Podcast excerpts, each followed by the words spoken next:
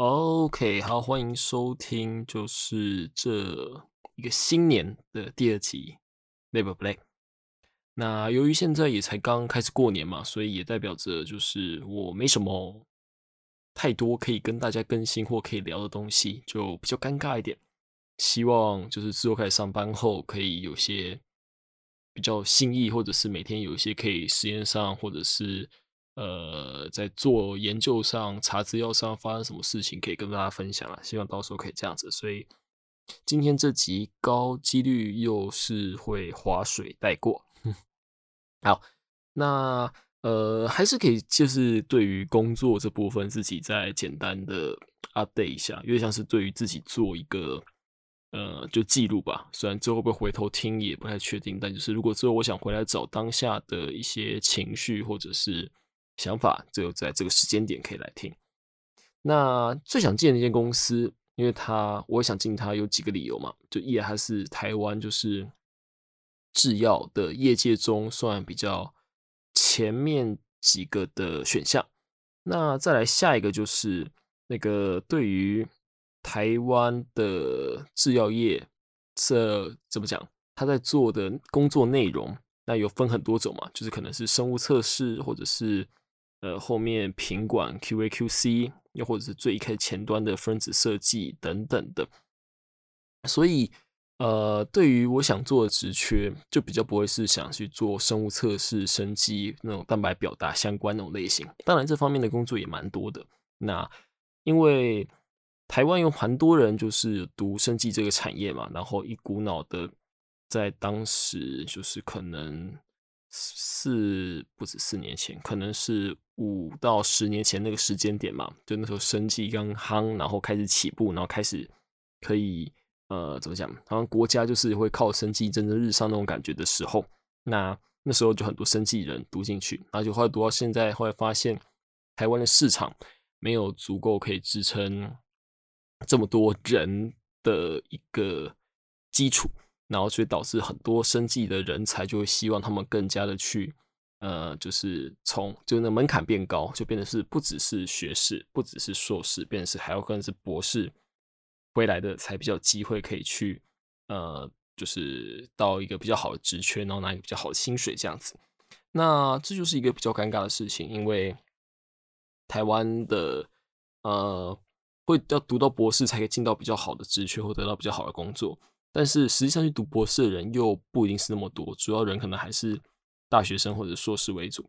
那大学还硕士为主的状况下，因为实在人太多，然后导致尤其是呃那个企业业界们的人，就一来没有缺那么多，那二来就是因为人很多，所以他们也就是不会开到太高的薪水。那反正这个钱没做，四万块也不做，三万八没做，三万六没做，反正还是有别人来做的那种感觉，然后变得是。现在才会说什么读生科就科科这样子。好，那讲这么多就是想回到，在上一集里面，我有自己 murmur murmur 到，就是说，我觉得呃，我跟 HR 在聊的时候没有聊得很好这一件事情。那其实我到这个礼拜这个过程中也是有不断的在反省，就是觉得说我自己怎么样可以做会做更好。但这边也让我小小抱怨一下，虽然不知道未来的公司老板们会不会听这个节目，这样就是。我还是觉得那个 HR 到现在的一些应对，就是蛮明显的，就是我觉得还是没到那么的得体嘛。毕竟该怎么讲，一般的我我以我面的其他公司，或者是我面的其他的职缺，又或者是我像我今天早上睡觉睡醒的时候，又有一个杨杨交大的那个一个老师做好像做天然物什么的，然后呢打电话问我说可不可以当 RA 这样子。那关于这件事情，就有蛮多有趣，也不算有趣，就是蛮多我觉得该注意的 mega 嘛，可以注意这样。就他们像是一开始要求你邀请来面试的时候，那他们不会打一段讯息嘛？那我可能会回信嘛。那有时候回信之后，他们还会再更进一步的回信，或者更进一步的去怎么讲确认一些细节，就不会让你感觉是呃。默默的，就是回一个信，然后我也不知道他有没有收到，他会不会看，然后就结束这样。那还有另外一件事情，就是好，现在拿到工作了。那因为拿到工作嘛，我确定我要去这家公司，所以我得把我其他的 offer 给拒绝掉嘛。那因为我也是怎么讲？因为拿到目前这一家公司的整个时程拉的很长，讲实话，拉到自己有点呃不爽。然后拉到自己不爽之后，然后他们虽然表虽然当时说可能很缺人，但是那边行政上或者是一些状况下，会让人觉得好像其实并不是那么缺人的这种想法，会让人对于这公司给人的形象会比较在却步一点点啦。说实话是这样子。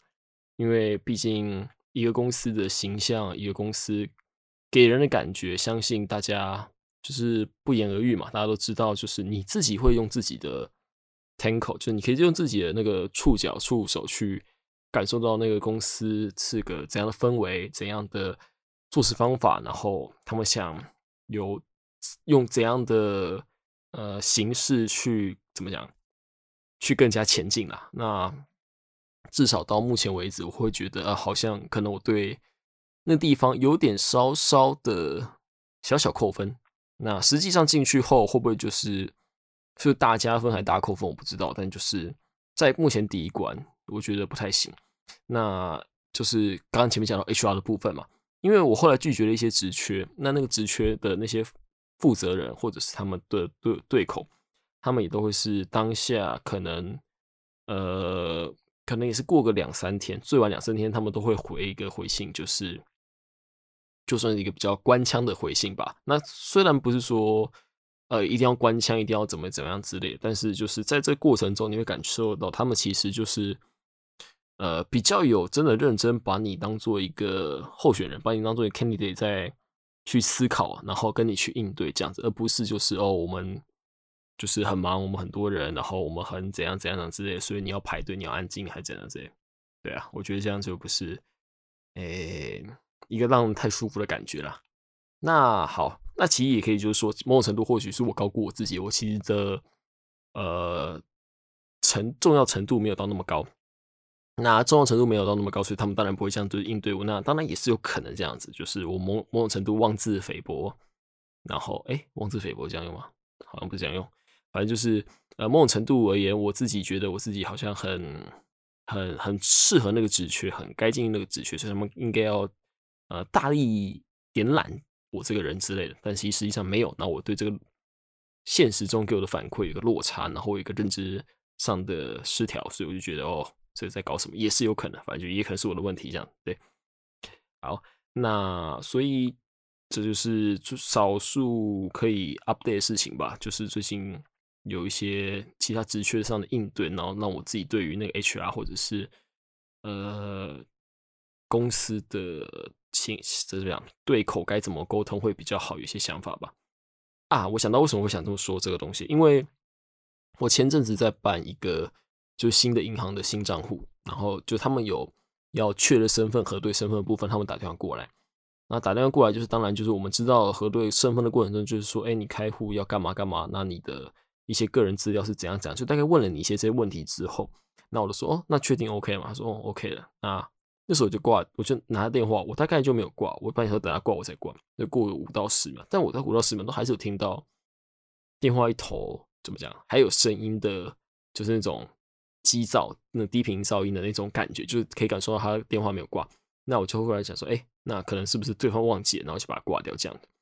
那为什么会说这个东西会让我有？对 HR 或者是人资这件事情有所反思，因为我想到在日本读书的朋友，或者是在日本工作的人，就一定会知道日本对于职场文化或者是一些上对下的那些妹妹嘎嘎超级多，多到那种让人怀疑是不是诶还在封建制度之类，不知道有就有人跟我讲说，就他们觉得很痛苦啊，在日本礼仪。那其实日本礼仪有一部分就是在讲电话这部分要被提醒。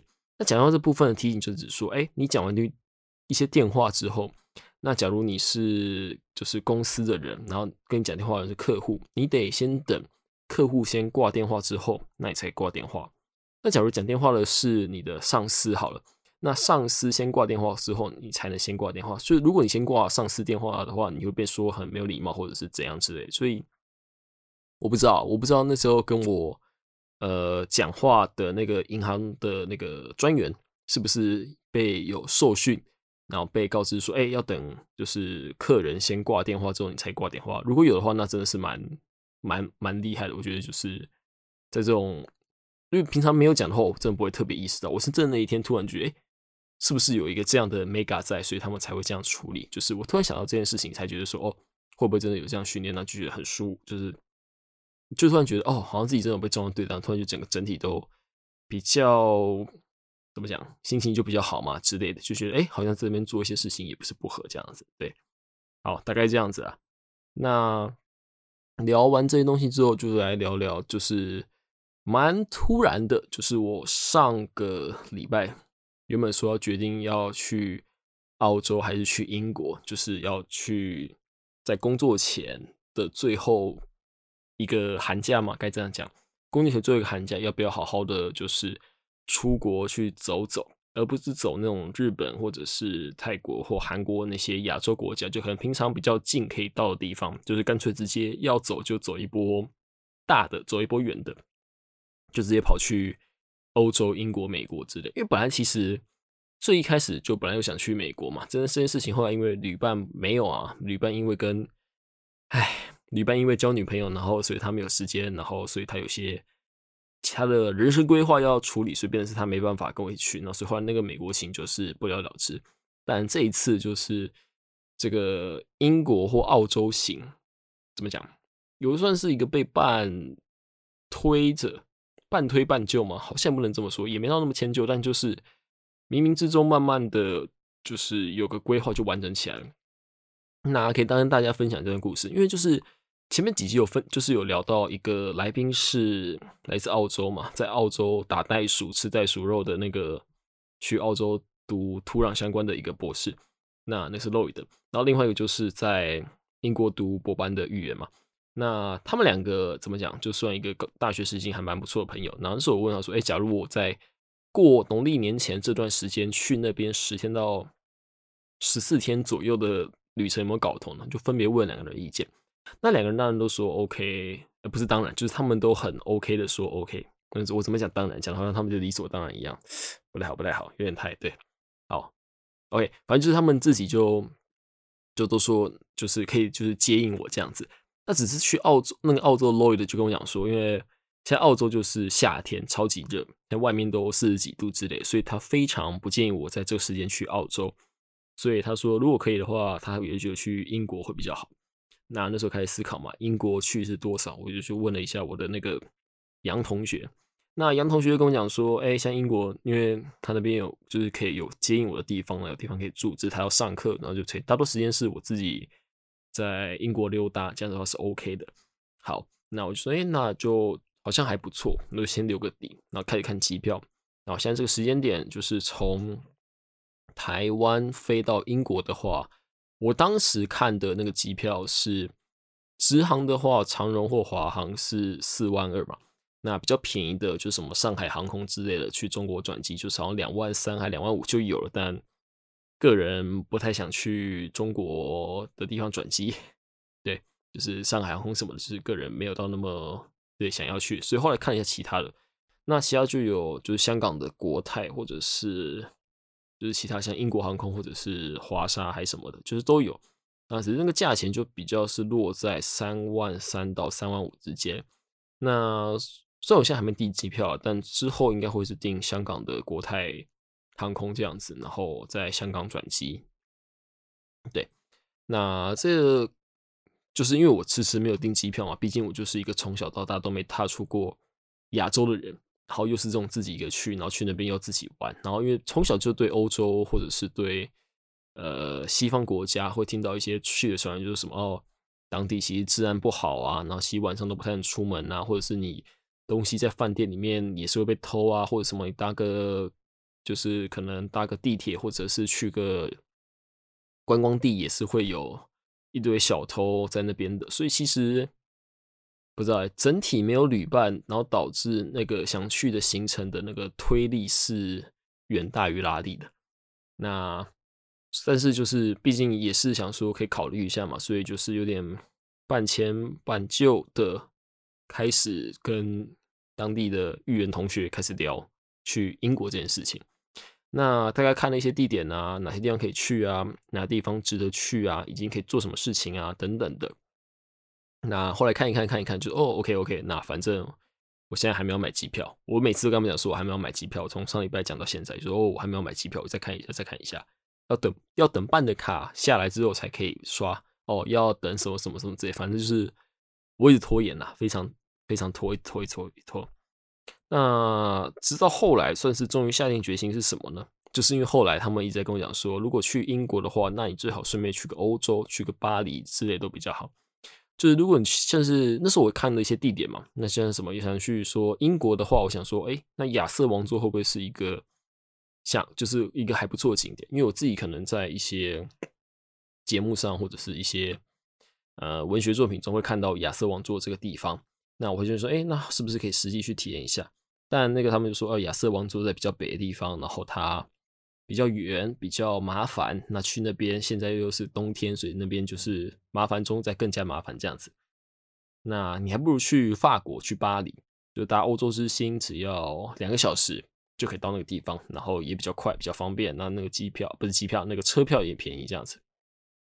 那就因为这样个原因，所以我大概呃看了一下欧洲之星的车票。那我发现就是。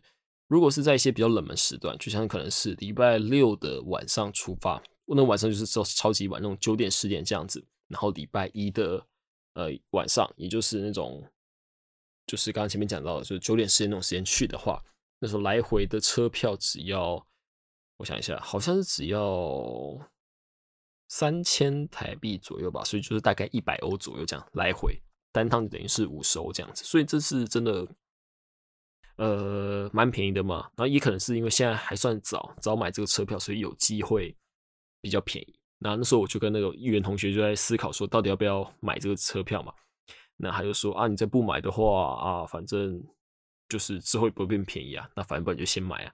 那反正那时候那天晚上喝了点高粱，就有点在高兴的在讨论行程。那是好了，那就买下去啊。啊，顶多到时候没有去英国的话，我就是赔给他那个车票钱嘛。顶多车票钱也才赔。呃，一个人叫什么一百欧嘛，两个人就就是赔给他六千块嘛，其实都不比买机票便宜。说好了，你就买了，那反正顶多到时候赔你机票钱就好，啊，不赔你车票钱就好了，那应该也没什么问题。那所以就这样子，呃，欧洲之星的车票已经刷下去了，所以变得是啊，OK，我一定得好好的、好好的去规划后面的事情了。所以没有意外的话，我应该是明天就会去买机票，然后。去安排一些行程吧。那所以这件事情对于没有去过西方国家，我到现在还是很焦虑了。就是我就是有那种出国会有焦虑的人，就是我不知道有没有人跟我一样。那就可能会担心护照，担心要带什么东西啊，担心要拍行程，会不会担心文化不同，然后 culture shock 怎样怎样之类的，然后有些问题啊之类的。所以，哎，真的是会比较害怕。但某种程度就。后来查了一下一些 YT 上的节目，就是好像又变成说欧洲虽然治安不好，不是欧洲不能一个人玩，但是后来看一看，就是英国跟欧洲好像评价又没有到那么的相同。就很多人就说，就是也有几个我蛮多朋友也就是去过英国，然后他们跟我讲说，哎，英国其实是哎可以一个人去玩，他们当时一个人玩的很安心。但如果他们当时要从英国到法国的时候，那他就像我一个朋友，他当时说他穿白色的羽绒外套，然后他光是穿白色羽绒外套都被说是哦这样子太显眼、太招摇了，不太行，可能要换比较低调衣服啊怎样怎样之类的。对，所以关于这部分就是我得在做功课了。对，那大概是这样子。那关于去欧洲可能会遇到事情，其实最近我就是一直在看文章，然后看一些 YouTuber。就是分享去欧洲旅游，然后发生经经验，或者是呃一些警告大家，就是说要怎么做怎么做之类的。所以我大概都有记着啊，就像也跟大家整理一下我的，就是跟大家报告一下我最近整理的东西，那是不是对的，或者是你中间有一些问题，可以跟我就怎么样，你可以跟来指正我了。就很希望你们来跟我分享一些你们自己亲身经验这样子。那关于其中第一个就是说什么啊，东西包包不要背后面，这好像所有人都会讲的，就是他们那些当地人就是扒手都很厉害，就那可能三到五秒就可以把你东西摸走这样子。那包包一定不要背后面，那一定要背前面。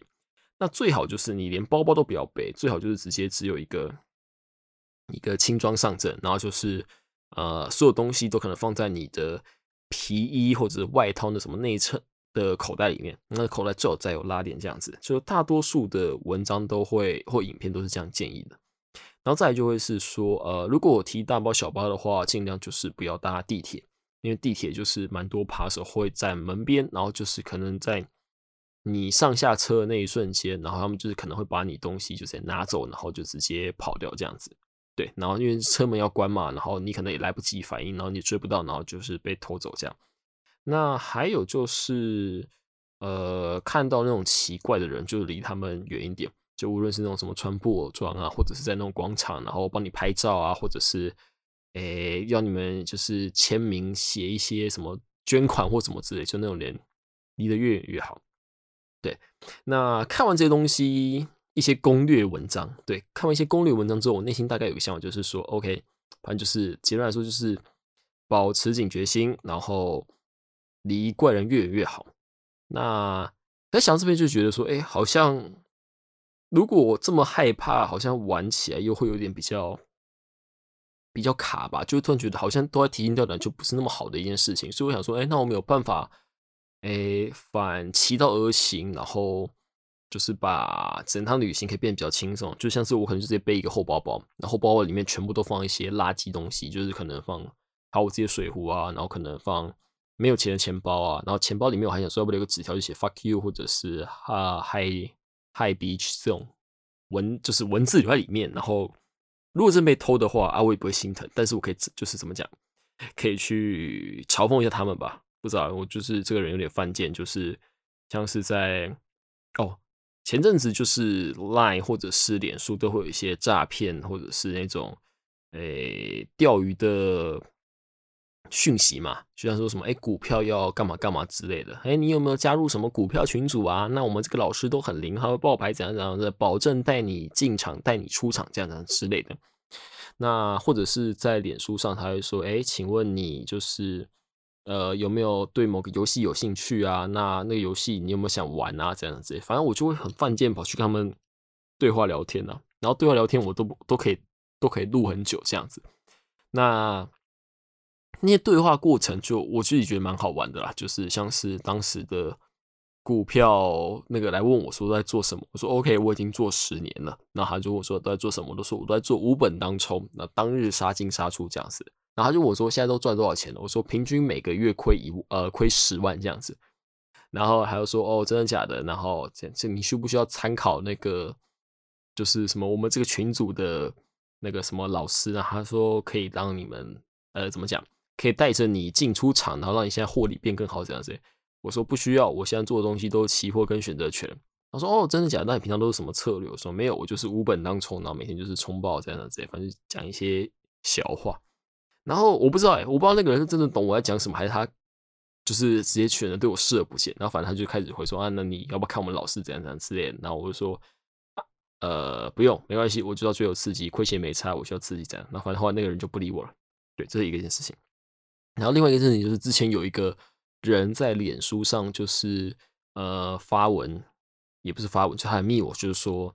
哎，他们有个游戏，然后想请试玩，有没有兴趣？这样子这样。我说哦，好啊，可以啊，我可以帮你办。他说哦，你办了吗？我呃，你可以下载嘛。好，那你可以下载，然后你把我账号给我们，就可以获得那个邀请码，还是什么礼包码之类，就可以获得一开始的什么 B B I P 之类的那种呃权限啊，或者什么什么之类。我说 OK，没问题，我到家一定玩。那他开始问我说，那你问我现在不能玩？我说不行，我现在在忙。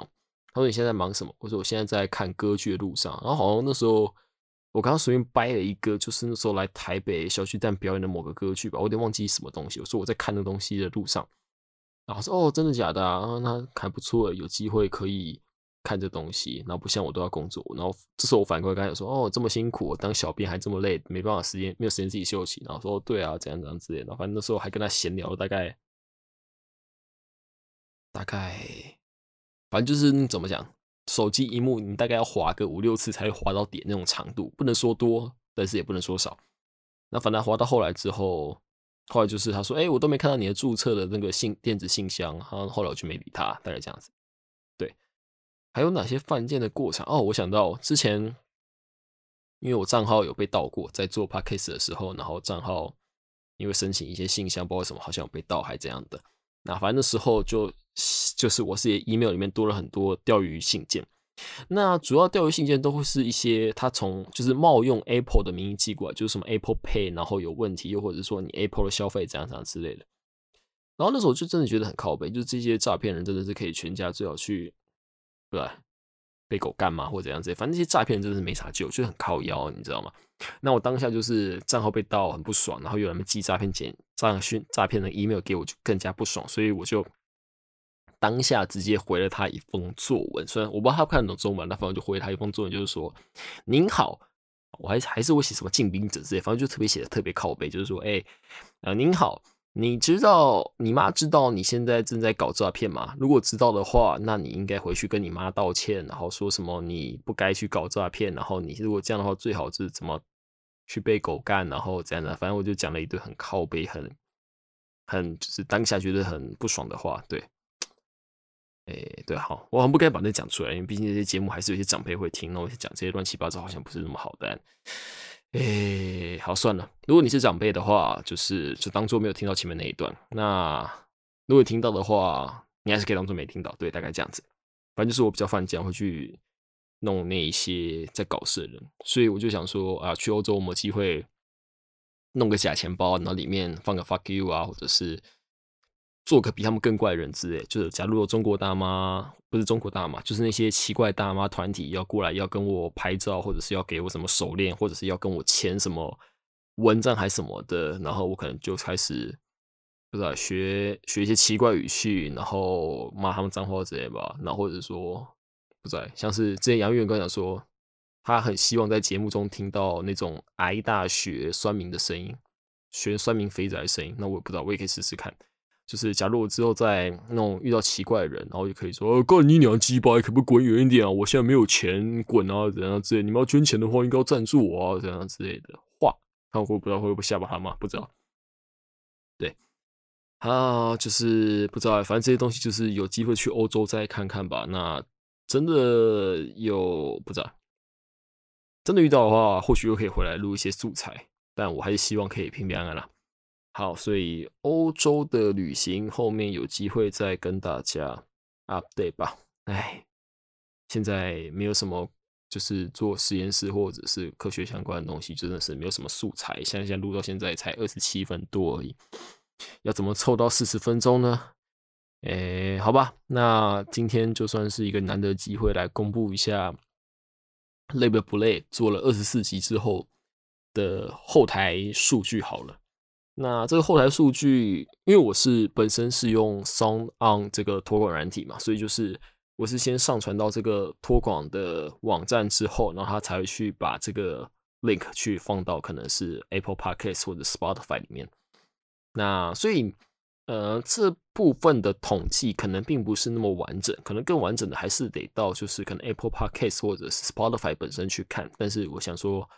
毕竟我的发源地是在 Song On，就是这个好像翻译叫什么声浪还是什么的这上面，所以我就直接从这边开始看会比较，呃，可能比较根本一点吧。对，那首先要跟大家讲的就是说，呃，那时候就有一个我的朋友就是在跟我讲说，他想抖内，他想抖内。那我想说啊，你冷静，你冷静，没有必要抖内这个东西。那如果真想抖内的话，你可以直接就是弄到我 Line Pay 里面就好，不用不用不用那么麻烦。然后他说：“哎，这感觉不一样。”然后所以那时候我就看了一下，就是这个 Sound On 本身的斗内有什么怎么条件或怎样之类的。对，那他这边有赞助连接，然后赞助连接他就是弄到 Sound On 里面这样子。那他那时候上面写说，理论上他们是不抽成，然后不会去呃扣你手续费还怎样怎样之类。但是现在就发现他，就是反正那个我那个朋友直接帮我赞助了。一百五十块台币，就是大概五美左右。然后就后来进去发现，哎，我里面有的钱其实实际上只有一百三十八块钱。对，那他说，因为赞助进账之后，他要减掉五 percent 的第三方金流手续费，然后再减掉三 percent 的提领手续费，就是等于我提那个钱的话，我还要再抽手续费这样子。然后最后会等于他显示的金额，所以一百五十块最后会变成了一百三十八块钱这样子，那就是比较。比较尴尬的数字也不是比较尴尬，是我本来就没有打，没有预期说会有人抖内啊。那 OK，感谢来自台南的辛苦工程师给我的抖内。那这东西我应该也不会提出来吧？我应该就先放在里面吧。那放里面等作为一个纪念吗？或者是作为一个呃指标，就是希望之后可以赚到更多钱，或者是可以更可以拿这个不知道该怎么讲，反正我应该先存在里面啊，做一个纪念这样子。对，好，那因为就是来开箱一下节目嘛，所以现在节目跟大家分享一下现在后台的数据。那现在后台数据就累积下载数，累积下载数就是有点像是你的。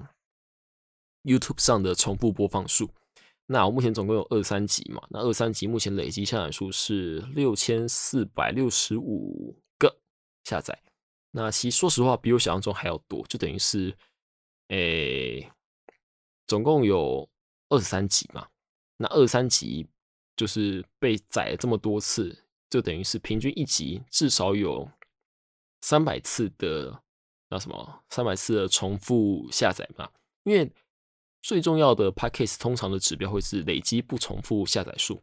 那累积不重复下载数，目前我在今天的，就是今天是一月十一号的凌晨三点，它目前是二三六五这样子，所以两千三百六十五个下载，等于是平均一集大概是有一百个下载数这样。其实说实话，我觉得比真的是比预期做还要多很多啊。那就是看可不可以这数字慢慢增加这样子。对，那。还有什么哦？还有就是蛮有趣的，就是现在后台数据发现，就是我现在发现我自己讲话的点阅数，慢慢的跟就是访谈的点阅数有一个黄金交叉就是我自己在讲干话的点阅反而是越来有点有点在增加的状况啊！不知道是不是新年的时候，那大家比较没在听吗？或者是诶，有些人就特别新新来的一些有留住的听众都是比较听喜欢听我讲话，我不知道。那就是有看到这数字在做一个黄金交叉，因为主要是说最新的两集关于台积电的，就是二一跟二三。我自己觉得我做在录的时候，那两集的内谈话内容比较接近我呃期望中想要的节目效果或节目形式嘛，但反而其实点阅没有到那么高吧。就是这部分其实有点小小失落，那不知道是不是因为我没有请他们分享啊？因为毕竟还是要匿名，或者是他们自己本身也不能乱讲话或怎样，所以那几个是没有人去分享的。但就是因为没有分享，所以才变得是这几集的起跑点跟我自己单纯自己在录的起跑点是一样的，就是单纯来自平常上传，然后单纯有来听这样子。那没想到他们这样子还比较低，我就觉得比较比较可惜一点吧。对，那。所以刚刚讲完了下载数，那有一些比较有趣的数据可以来分享。那有些数据的分享就是说，哎，播放器的分析，就大家通常都用什么播放器在听这个 podcast？那可以看到有九十 percent 的人都是用 Apple Podcast，还有呃五十呃五点五 percent 的人是用 Kickbox，然后有四点一是用 Castbox，我不知道 Castbox 是什么哎，那怎么里面没有 Spotify 啊？好怪啊！然后，对啊，里面没有用 Spotify 的，有零点五 percent 的人是用 Google Podcast。嗯，OK，好，那所以不知道为什么没有 Spotify 的数据，但就是嗯，蛮有趣的。但我明明上了 Spotify，哦，相信一些人也是用 Spotify 在听的，不知道怪怪的。那作业系统的部分，它上面写说有七十二 percent 的人是用 Mac 的 OS，就是 iPad 或者是一些其他 Mac 相关的的装置。那有二十三 percent 的人是用 iOS，所以其就是 Mac 相关的人加起来就大概是九十五 percent 的，然后用安卓 Android 的是四点七 percent，那最后的那个叫什么 Windows 是零点三 percent 这样子，所以听 Podcast 的人主要都还是拿 iPhone，然后有 Apple 相关产品的人，像看起来，毕竟 Apple 本身就有一个 Apple Podcast 嘛，所以相信很多人的。对 Podcast 的入门应该都还是从 Apple 开始的。OK，那下一个可以看的数据会是哦，我觉得有趣的听众区域分析。那先先从国家开始，在台湾的听众有八十 percent，那在美国就是 US 有十一 percent，那英国的是三点六 percent，然后日本的话是三点四。那这蛮有趣的，就是它应该是用，诶，听的集数的那个下载下载数是从哪个地方来的吧？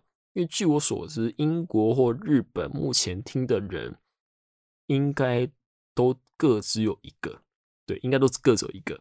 那因为英国是三点六，然后日本是三点四，那这样看起来应该就是这两个人提供了相差不多的点阅吧？这样听起来这样子。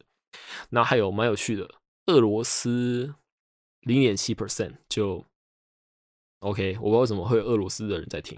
那城市的地方更有趣了，城市的地方，台北的人占了四十六 percent，然后台中人占了十三 percent，然后桃园的五点四，高雄的五点三，然后哦，他写是高雄市跟桃园区，桃园 district，OK。然后彰化、彰化、彰化是四点七，台南是三点五，然后新竹二点二，基隆二点零，San Diego 二点零，OK，不知道怎么中间在基隆旁边多了一个 San Diego 是二点零，然后宜兰是一点五 percent 这样子，OK，就是听众的。分布也是蛮有趣的，就其实自己这个数据是偶尔会看一次，但是看一次就觉得蛮有趣的。然后再来是听众年薪分析，就蛮有趣的。到底为什么他可以知道听众年薪是多少？就听众年薪分析这个东西，他说高收入族群就年薪百万的人，总共是四十七 percent，那四十七趴，四十趴就是超过快接近一半的人是年薪百万。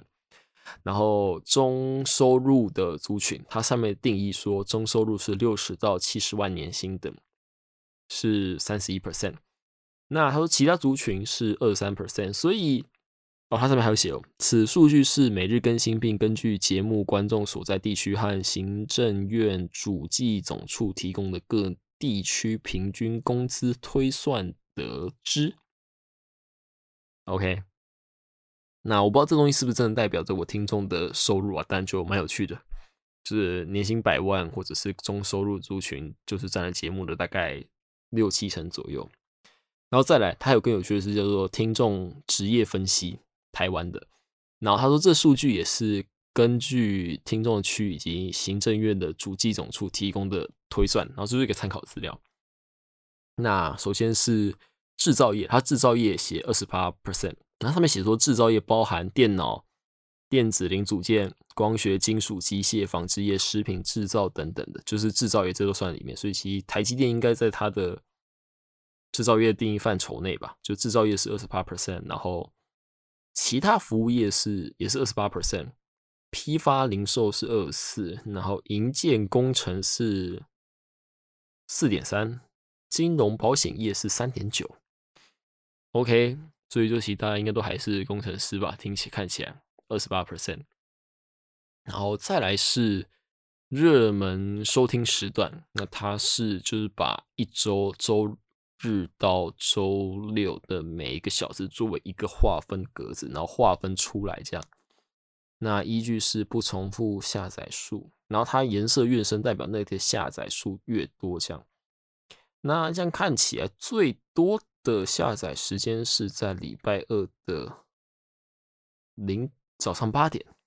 OK，礼拜二早上八点是嗯看起来最多的一个时间，所以感觉是大家上班然后在上班路上听礼拜一的节目嘛。然后再来第二多的感觉是礼拜一的晚上十点或十一点那个时候，对。然后反倒是礼拜四或礼拜五没有相同的状况，所以其实大家感觉都还是在礼拜。一礼拜都听访谈啊，那怎么会是，对吧？真有趣，怎么会是我自己讲话的频率就是点阅数增加的？OK，反正好，没有数据可以看了，目前数据都在我这里哦，有 Spotify 本身的数据，Spotify Spotify 的数据是，诶，哦，他也没写什么，反正就是。要是用 Spotify 去看，OK，好，那反正就是这样吧。我觉得蛮有趣的这些数据内容。那如果可以的话，就是大家有余力当然是可以抖内我，但抖内我，我觉得之后再想个形式啊，不知道是我开个 PayPal 或者是呃提供我的 Line Pay 嘛，不知道，就感觉给手续上就是给第三方抽手续费还是比较坑的一件事情啦，对。好，那分享完那个数据，终于勉强凑到四十分钟了。那这期节目到这边吗？我也不知道，因为反正因为哦好。最后一个真讲真真正正正讲最后一件事情好，就是因为之后有预计要去出国嘛，那在之后又是过年，所以应该有可能下礼拜或者是下下礼拜开始，我就让自己去放个年假了吧。就是下一次更新应该就是过完年之后，就是下礼拜的更新更新完之后的下一次更新应该就是过完年后了。所以，呃，对啊，就是。我还要想收集素材，不然真的是有点我自己就讲会觉得有点乏味了，就比较无聊一点。对，大概这样子。好，所以跟大家先预告一下，那之后实际上怎么执行，我再来思考。那这期节目就到这里，拜了。